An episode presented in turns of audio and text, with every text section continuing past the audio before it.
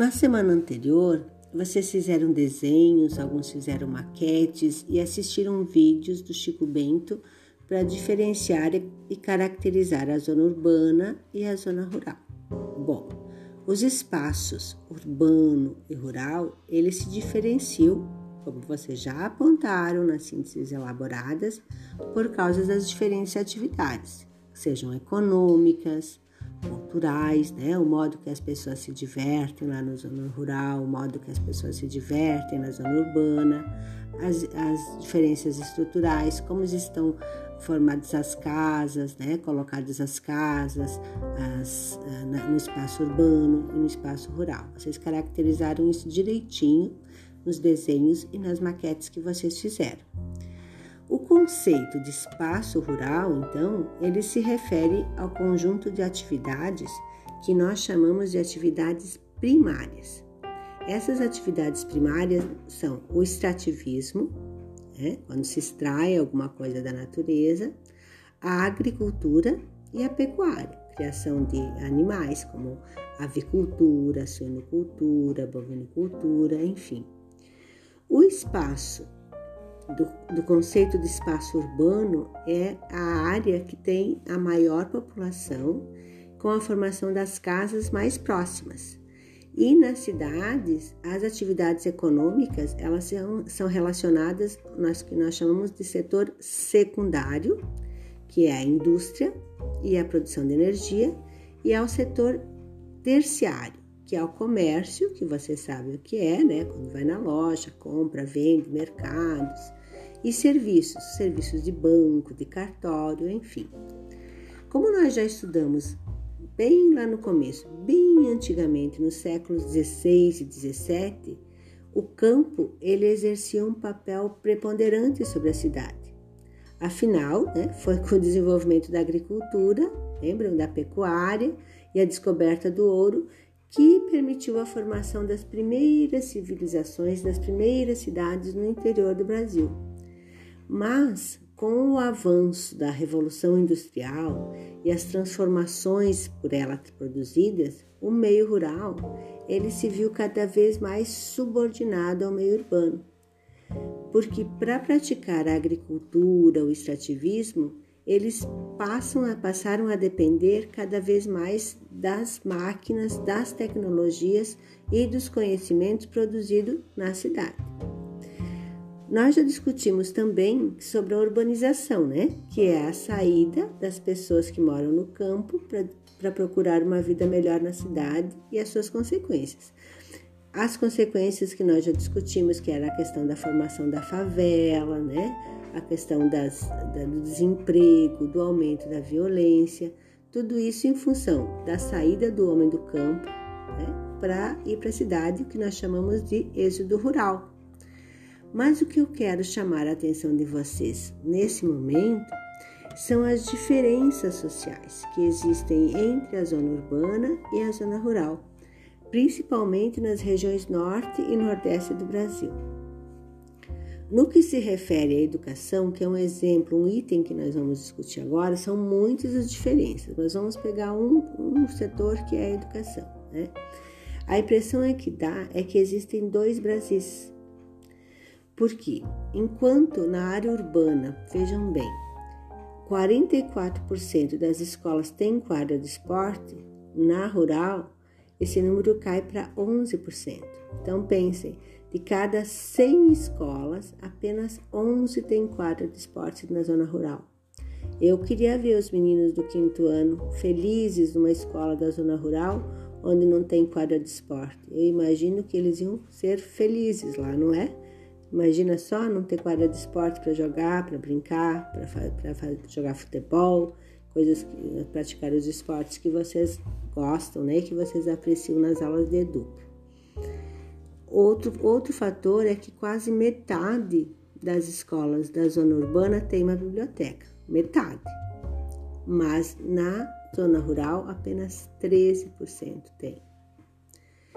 Nas escolas da, né, da zona urbana, 86% tem internet.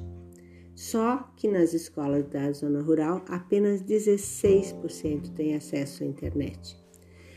Pensem, se, elas, se eles tivessem uma internet boa, com computadores bons, com boa manutenção, eles podiam resolver o problema da falta de biblioteca, porque o aluno podia ter acesso à informação na internet. Outro problema é que a maioria das, das escolas da zona rural não tem acesso à rede de esgoto. Muitas não têm banheiro. Né? Muitas não têm água tratada, tem que utilizar água das fontes, dos cacimbas, água que muitas vezes está contaminada. Outro problema ainda é a falta de professores. Né?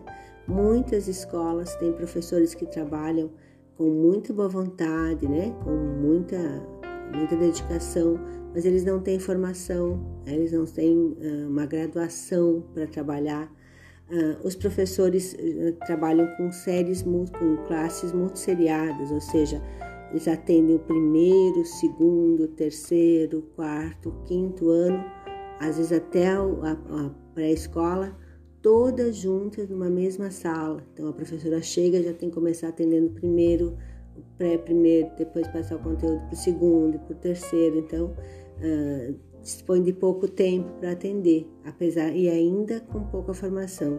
Outros atendem um professor só, atendem do quinto ao nono ano todas as disciplinas, com muita boa vontade também. Eles fazem uh, isso com muita boa vontade, mas eles não têm formação para trabalhar, por exemplo, matemática, português, geografia, história, uh, língua estrangeira. Imagina um professor trabalhando todas as disciplinas ele não tem formação para isso. Então a, a, qualidade do ensino ela fica muito baixa, muito ruim. O problema é que para manter essas escolas no, no, no, meio rural é preciso muito investimento. E se na área urbana as, o município, né, o governo, o estado não dá conta de atender, imagina isso nas zonas mais afastadas.